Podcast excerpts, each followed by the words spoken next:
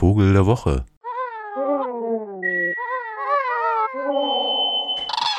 Oktober ist Vogelzugzeit und wie soll das anders sein, ist unser Vogel der Woche auch ein Zugvogel und zwar einer der unscheinbarsten überhaupt, den man sich vorstellen kann. Unscheinbar, aber bedeutsam.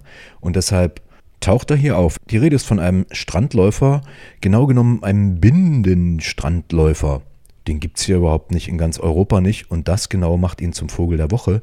Denn ein Ornithologe aus Halberstadt, der äh, Direktor des dortigen Ornithologischen oder Vogelkundemuseums, wie es offiziell heißt, dem Heineanum, der hat sich total gefreut, dass er jetzt im Herbst einen solchen Bindenstrandläufer hier in unserer Region entdeckt hat, an einem See also durchziehen. Jetzt ist das so, dass diese Binnenstrandläufer eigentlich in Nordamerika wohnen, also im Norden Alaskas, um genau zu sein. Es gibt ein paar im Südwesten der Hudson Bay, also ein Tundravogel und zieht dann im Winterhalbjahr nach Südamerika. Warum verfliegt sich ein Binnenstrandläufer nach Sachsen-Anhalt? Ja, zum Beispiel, weil er möglicherweise mit dem Orkan, ähm, der ja von New York hier rüber, nee, Orkan, wie heißt denn das, äh, wenn so ein Wirbelwind, na, Sie wissen schon, dieser Sturm jedenfalls, der hier alles abgedeckt hat und wie ein MG-Feuer äh, gewütet hat auf den Dörfern, äh, die Autos zerschossen hat mit faustgroßen Hagelkörnern, dass der vielleicht da mitgeflogen ist sich hat mitreißen lassen und dann statt der erwarteten US-amerikanischen Flaggen ähm, hat dieser Hurricane dann eben den Bindenstrandläufer mitgebracht und hier abgesetzt. Und da saß er nun und das Wasser war genau wie dort.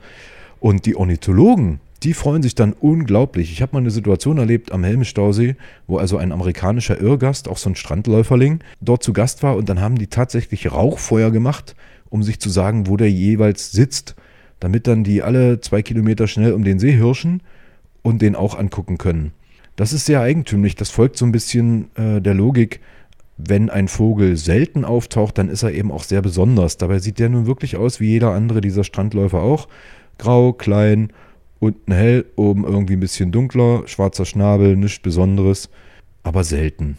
Und in England kann das gut heißen, dass dann Telefonkette losgeht und dann fahren tatsächlich Ornithologen aus London mit dem nächsten Zug an die West- oder Nordküste Englands, Schottlands in dem Falle, und schauen sich diesen XY-Irrgast an und stehen dann dort 200, 300 Leute mit großen Fernlesern. Herrlich.